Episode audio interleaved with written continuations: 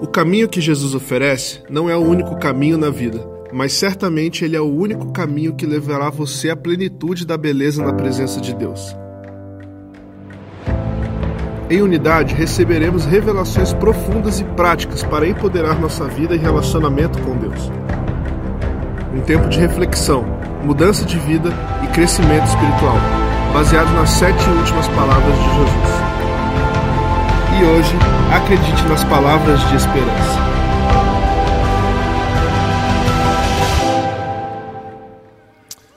Amém. Então vamos lá. 40 dias até a Páscoa, a nossa quaresma desse ano, estamos refletindo sobre as últimas palavras de Cristo na cruz do Calvário. Na cruz, Jesus nos deixou sete palavras, e essas sete palavras têm muito a ver com a nossa vida hoje, para fortalecer a nossa fé. O centro da reflexão nesses dias de quaresma é a vida de Jesus e o seu sacrifício. Uma das cidades mais acadêmicas do mundo grego e romano era Corinto.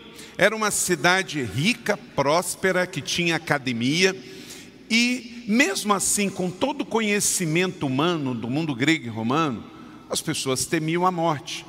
Paulo então escreve uma carta falando aos cristãos desta cidade assim. Leia comigo 1 Coríntios 15, 55 e 57. Onde está, ó morte, a sua vitória? Onde está, ó morte, o seu aguilhão? O aguilhão da morte é o pecado e a força do pecado é a lei. Mas graças a Deus que nos dá o que, igreja? A vitória por meio de nosso Senhor Jesus Cristo. Nós sabemos que vamos morrer mas não precisamos temer a morte, porque quando Jesus morreu na cruz, o que, que ele fez? Ele venceu a morte e nos deu a vida eterna. Então, quando nós estamos nesses dias pensando sobre a vida, a morte, a entrega, estamos pensando também no domingo que vai chegar, que é o domingo da ressurreição. Jesus venceu a morte, então, esta é a nossa fé. Na primeira palavra de Jesus, foi Pai, perdoa porque não sabem o que estão fazendo. Lucas 23, 34. Nessa segunda palavra também está em Lucas 23. Leia aí comigo, Lucas, abra sua Bíblia no Evangelho, capítulo 23, verso 43, tem exatamente a palavra. Mas eu quero ler um pouquinho antes, porque mostra a parte do diálogo. Então, Leia comigo a partir do verso de número 36 de Lucas 23. Os soldados aproximaram-se dele também zombaram dele, oferecendo-lhe vinagre. Diziam: Se você é o rei dos judeus, salve-se a si mesmo. Havia uma inscrição acima de Jesus, uma placa: Este é o rei dos judeus. Um dos criminosos ali estava dependurado, lançava-lhe insultos. Um dos criminosos, enquanto Jesus estava sendo crucificado, lançava insulto e dizia: Você é o Cristo, salva-se a si mesmo e a nós também. Mas um outro criminoso repreendeu, dizendo: Você não teme a Deus, nem estando sob a mesma sentença? nós estamos sendo punidos com justiça, porque estamos recebendo o que os nossos atos merecem. Mas este homem não cometeu nenhum mal, disse aquele soldado, aquele criminoso que estava também do outro lado da cruz. Então ele disse, todos juntos: Jesus, lembra-te de mim quando entrares no teu reino. E Jesus então respondeu para ele uma palavra de esperança, e esta é a segunda palavra de Jesus na cruz. Todos juntos? Eu lhe garanto, hoje você estará comigo no paraíso. Que o Senhor abençoe essa palavra no meu e no seu coração. Amém? Essa é a vida, meus irmãos e minhas irmãs, queridos irmãos. Sempre a questão é a atitude é a nossa resposta diante da circunstância. Jesus sobe ao madeiro, está lá em cima, E ele diz então: Pai, perdoa, porque esses homens não sabem o que fazem. Ele está olhando para os judeus que o crucificaram pela sua religiosidade, está olhando para os soldados romanos que o crucificaram pela sua violência e Jesus os perdoa. E lá, de repente, um do lado dele diz: Ah, você não é o filho de Deus, coisa nenhuma. Se é, sai daí e salva-nos também. Mas aí há um outro com bom senso, que no momento de lucidez diz: Não, peraí, você não sabe o que você está falando? Ele está aí porque é inocente, mas nós estamos aqui porque merecemos. Aí Jesus vê a fé daquele homem. Tudo é uma questão de fé e de atitude. A vida é sempre assim, questão de escolha. Ele diz: Hoje, por causa da sua fé, por causa da sua palavra, você estará comigo no paraíso. Uma palavra de esperança extraordinária, uma palavra que coloca as coisas no devido lugar. No momento da cruz, do pavor, aquele homem vai para o lugar certo. Assim é o mundo também. Cremos que tudo é uma questão de escolha e de atitude. Então, acredite nas palavras de esperança. Esperança é a segunda palavra de Jesus na cruz. Hoje você estará comigo no paraíso. Esperança é uma das palavras mais fortes da fé cristã. Romanos capítulo 8, 24, Paulo fala muito sobre essa esperança. Leia comigo. Pois nesta esperança fomos salvos, mas esperança que se vê não é esperança, por quem espera aquilo que está vendo. Veja bem, não é uma esperança qualquer. Por isso que a Bíblia, ela fala da palavra esperança no sentido de salvação, usando uma palavra especial. A palavra mivak. Essa palavra no original do hebraico é diferente de uma esperança de esperar nos homens. Quando você tem uma esperança em Deus, é uma viva esperança, é como uma certeza, é diferente. A palavra mivak, ela é uma palavra que nos coloca dentro da salvação, a certeza da salvação. Esta palavra, ela nos coloca em uma posição diferente do que a espera dos homens comuns. Por exemplo, uma mulher ou um homem se casam e coloca sua esperança no casamento. É diferente desta palavra de Paulo em Romanos capítulo 8, 24, porque está colocando a sua esperança no que vê. Não, a minha esperança está no casamento. A sua esperança não pode estar no casamento, porque se estiver no que vê, não é esperança. Ah, não, eu vou ter aquele emprego e aí tudo vai se resolver. Ah, eu vou mudar para aquele país e aí tudo vai ficar bom. Não coloque a sua esperança no que você vê. Não é mudança de endereço, não é mudança de condição social, não é mudança de estado civil, não é mudança deste mundo que vai te trazer a viva esperança. É uma mudança de uma condição espiritual. Antes eu era criatura de Deus, aí eu coloco a minha esperança para ser filho de Deus. É uma esperança naquilo que não se vê. Eu creio numa palavra, eu creio numa esperança eterna, de vida eterna. É diferente. Então, nós temos uma esperança. Quando Jesus estava ali, aquele homem pede pela sua salvação, e Jesus disse: Você hoje estará comigo no paraíso. Jesus não tinha nada para oferecer para ele senão uma liberação de uma palavra de fé.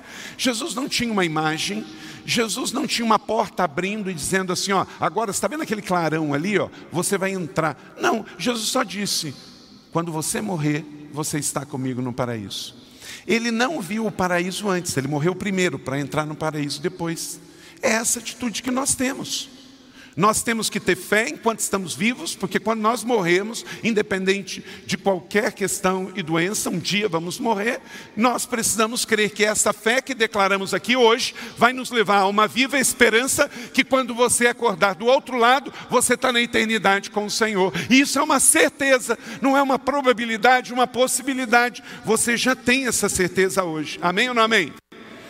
Então viva nessa esperança. O mundo está perdido em seus pecados, mas Jesus, pela fé, trouxe a esperança da salvação.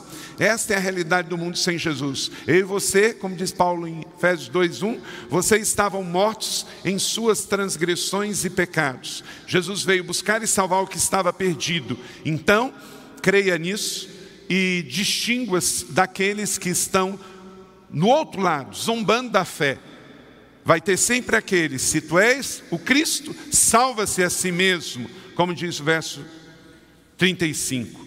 Mas vai ter sempre aquele que está fazendo uma pergunta de fé para Jesus e que seja você também esse que crê que Jesus tem as palavras da vida eterna. Então disse ele: Lembre-se de mim quando entrares no teu reino. Então, ao invés de ficar como os incrédulos que diz, se tu és o filho de Deus, você seja aquele que faz coro com o que a tradição cristã chama de Dimas. Não sabemos que o evangelho não diz o nome dele, mas a tradição chama de Dimas, esse bom ladrão, né? que disse, então, se você mesmo pode entrar ao céu, lembra-te de mim quando entrares no teu reino. Ele não pediu nada além do que uma oportunidade. E Jesus olhou para ele e deu esta oportunidade. Porque ao responder, trouxe uma palavra de esperança. Dimas, ou ladrão da cruz, hoje você estará comigo no paraíso. Que lado você está? Nos que zombam ou nos que diz quando você entrar, lembra-te de mim.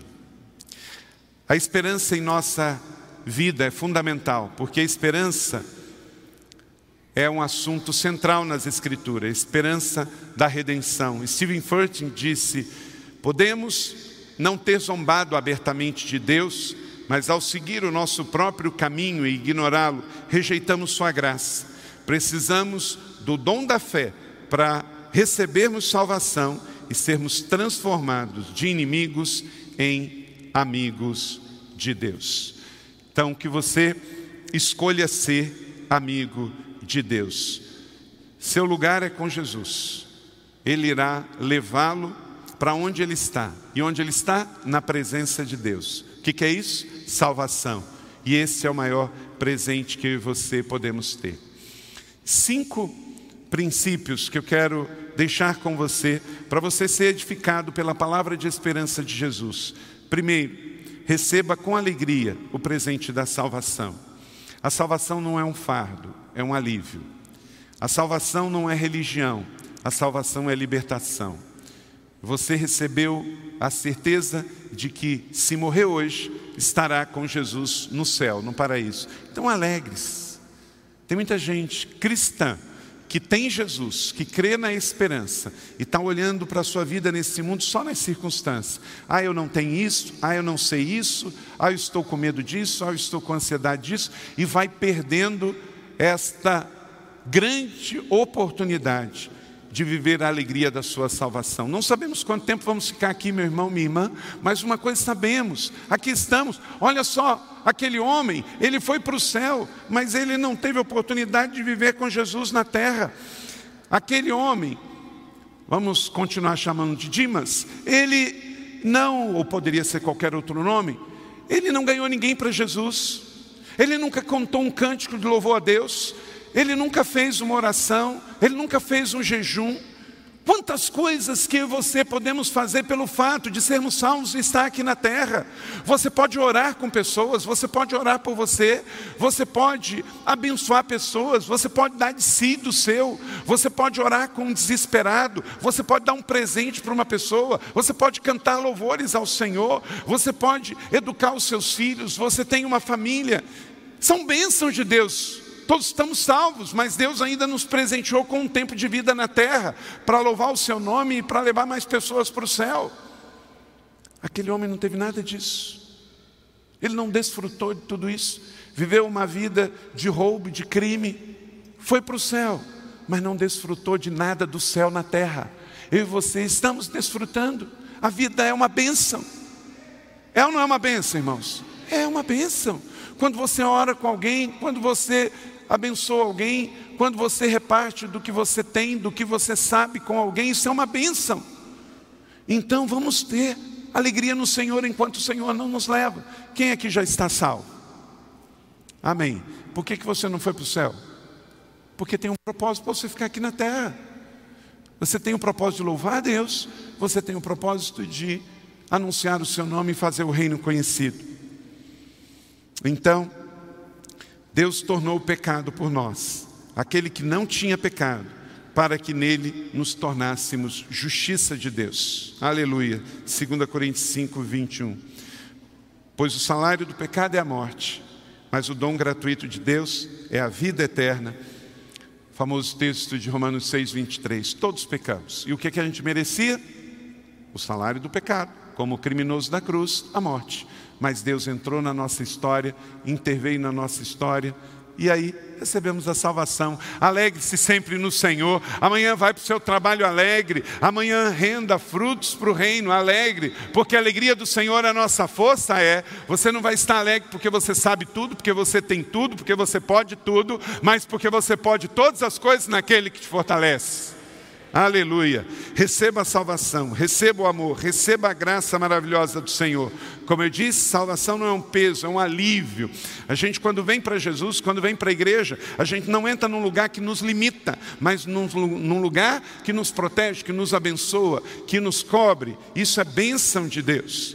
Agora, sobre essa questão da salvação, eu quero aproveitar que estamos falando sobre esse assunto e fazer um parênteses para você sobre um assunto muito importante. Talvez você chegou até aqui pela fé e chegou nesta igreja acreditando numa teologia em que um cristão, uma vez salvo, perde a salvação.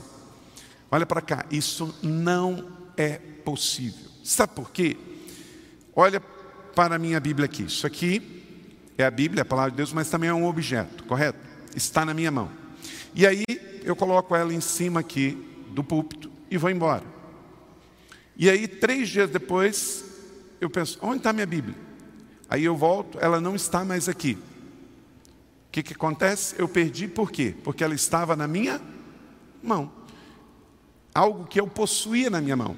Então, eu posso ter a Bíblia ou eu posso perdê-la. Por quê? Porque é algo que está na minha mão.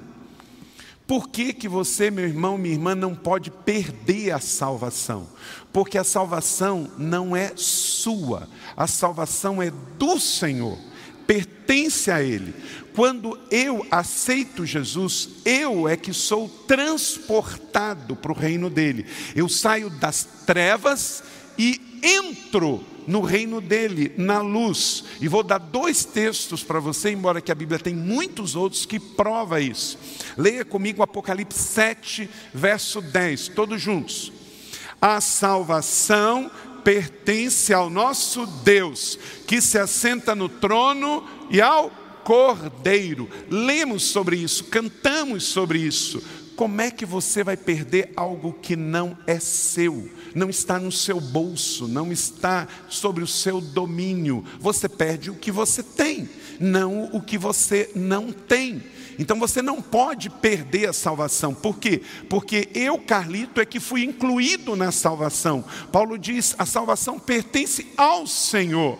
Na revelação de Apocalipse, João diz: a salvação pertence ao Senhor, Ele que é digno, a Ele toda a honra e toda a glória. Todos os povos virão e te louvarão pela sua tão grande salvação. E João capítulo 10, 28 fala que uma vez que a ovelha está na mão do Senhor, ninguém poderá tomar. Leia comigo. Eu lhes dou a vida eterna e elas jamais perecerão, ninguém as poderá arrancar da minha mão. Amém? Então tenha segurança na sua salvação, alegre-se na salvação.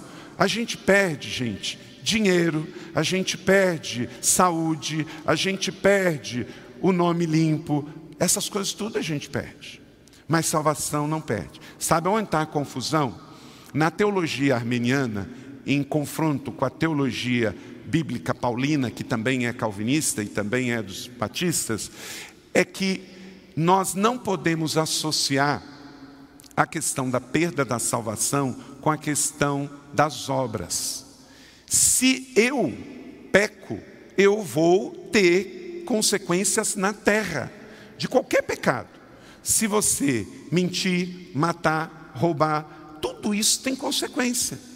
Mas não é por isso que você perde a sua salvação. Se for um pecado e tiver consequência, você vai sofrer, as pessoas que estão perto de você também. Se for um crime, você vai ter que pagar responder na justiça e ir para a cadeia.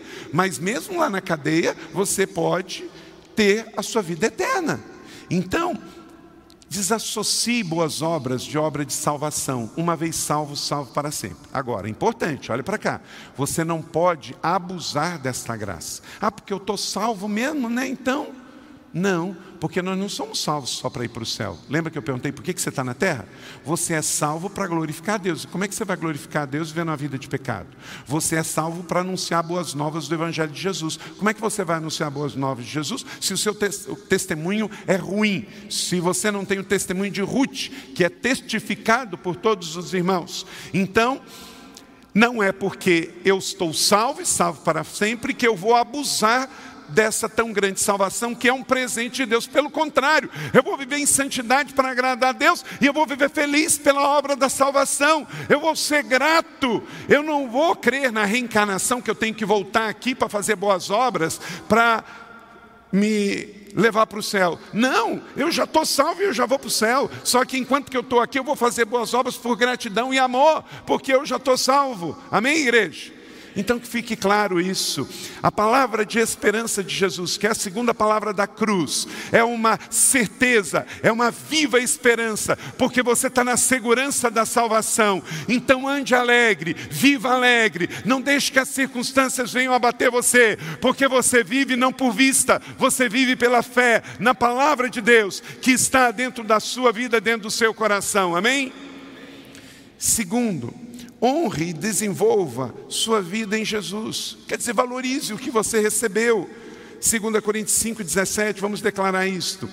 Portanto, se alguém está em Cristo, é nova criação. As coisas antigas já passaram, eis que surgiram coisas novas. Seja grato e honre a Jesus o que você recebeu. Praticando a palavra de Deus, Ele morreu por todos, para que aqueles que vivam não vivam mais para si mesmos, mas para aquele por quem morreu e ressuscitou. 2 Coríntios 5,15, aleluia. Então, viva com Jesus e viva para Jesus. Nós, porém, escolhemos ter a mente de Cristo, escolhemos ter a mente daquele homem que também se arrependeu. Jesus, o Senhor vai para o paraíso, então eu quero ir também. Não esqueça de mim. Aleluia. Na sua vida na terra, é uma vida que já vive na dimensão do Espírito. Em Efésios capítulo 4, 22 a 24, diz que nós nos despimos da velha maneira de viver. E nesse texto fala de três coisas: que a gente se tira a roupa velha e veste a roupa nova, revestir-se do novo homem, criado à imagem e semelhança de Deus. Quem vive a alegria da salvação, quem vive honrando a sua salvação na terra, vive a justiça de Deus, a santidade de Deus e a verdade de Deus. Você pode dizer isso comigo?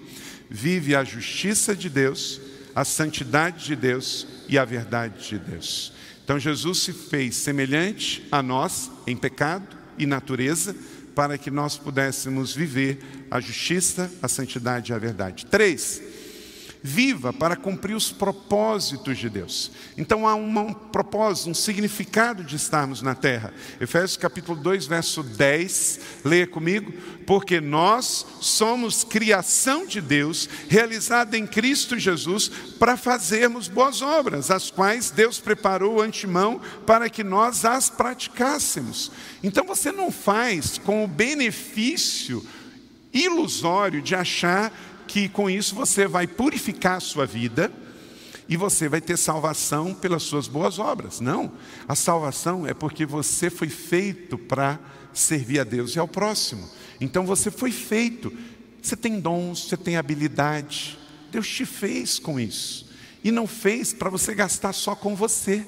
Fez para você servir ao próximo.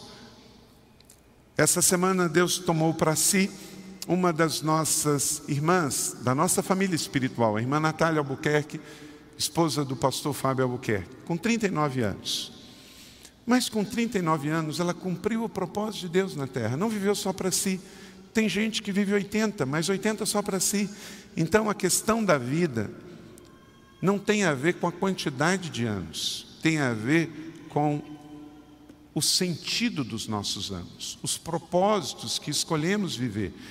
Você foi feito não para si, você foi feito por uma causa, você foi feito para o reino de Deus. Você foi realizado em Cristo para isso. Então, somos feitos para cumprir os propósitos de Deus. Ele nos preparou para isso. Então, pior do que a morte é uma vida sem propósito. É uma vida que vive somente para si. Rick Warren diz: uma vida sem propósito é como uma morte prematura. Quer dizer, tinha tanto para fazer e não cumpri. Pense por um momento: sua vida faz sentido? Você está perdido, perdendo tempo, ou você está cumprindo um chamado que independe da sua idade, da sua profissão e do seu sexo?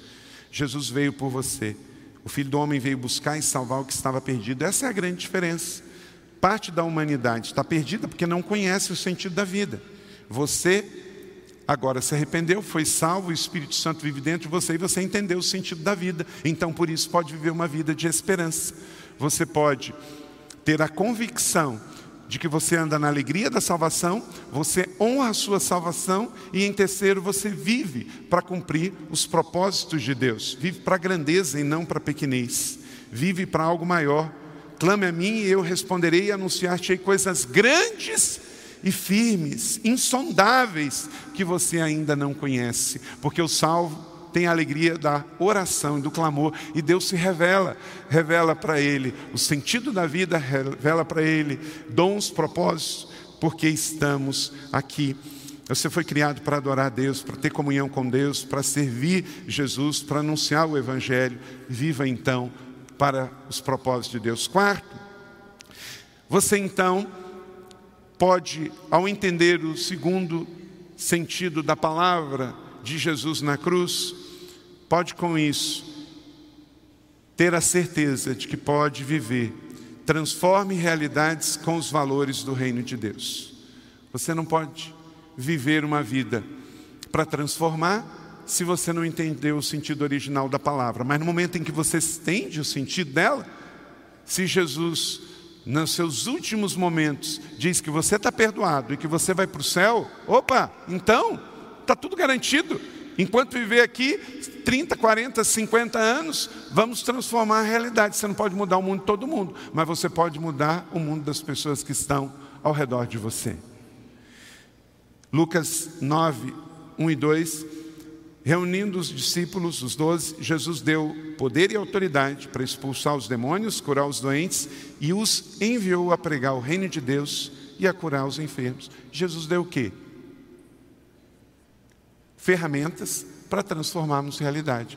Por isso a igreja ora, por isso a igreja evangeliza, por isso a igreja repreende espírito imundos, por isso a igreja tem ministério profético de cura, como temos aqui na igreja por quê? Porque nós cremos nisso, está escrito. Há uma grande comissão sobre nós, aqui em Lucas capítulo 9, 1 e 2. Eu e você fomos enviados para isso.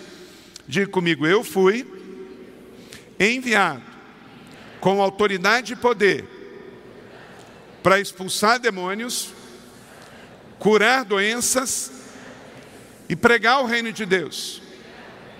Então nunca se sinta não qualificado, não habilitado. Ah, eu não sou pastor, ah, eu não fiz uma faculdade teológica, ah, eu não tenho uma liderança. Querido, você tem a palavra de Jesus, fique com ela e sob esta palavra vai viver para transformar realidades onde você for. Você não precisa de um microfone, você não precisa de uma sala, você não precisa de um auditório, você precisa o que foi liberado, uma palavra de autoridade. Creia, e onde você for, tem gente. Viva essa palavra. Onde você for, tem gente. E tem gente vivendo como o ladrão da cruz do outro lado, escarnecendo, não acreditando. Então vai transformar realidades. Por que, que há metáforas na Bíblia como sal da terra, como luz do mundo, que Jesus ensinou no sermão da montanha, em Mateus capítulo de número 5? Ele é a luz e diz que nós somos a luz do mundo. Ele é o sal que tempera e ele diz que nós somos o sal, o tempero do mundo. Porque ele está transferindo o que ele é para nós, o que ele fez para nós. Então, de maneira prática, vamos sair daqui e em nossa casa, amigos, vizinhos, parentes, colegas de trabalho, vamos ser resposta de paz, de alegria, de generosidade, de altruísmo, de integridade, de bondade, de compaixão, de amor, de ousadia, com quem merece e com quem não merece, amém?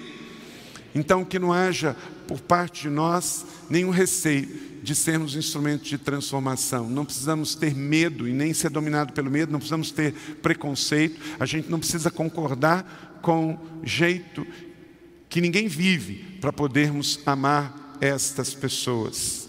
Quinto e último, se você quer de fato crer nas palavras da cruz e acreditar que as últimas palavras de Jesus te alcançou, seja um agente de esperança para os outros. O mundo vive desesperança. Em João 17, 20, na oração sacerdotal de Jesus, ele ora por si pelos seus e pelos que viriam. E no verso 20 ele ora por mim e por você.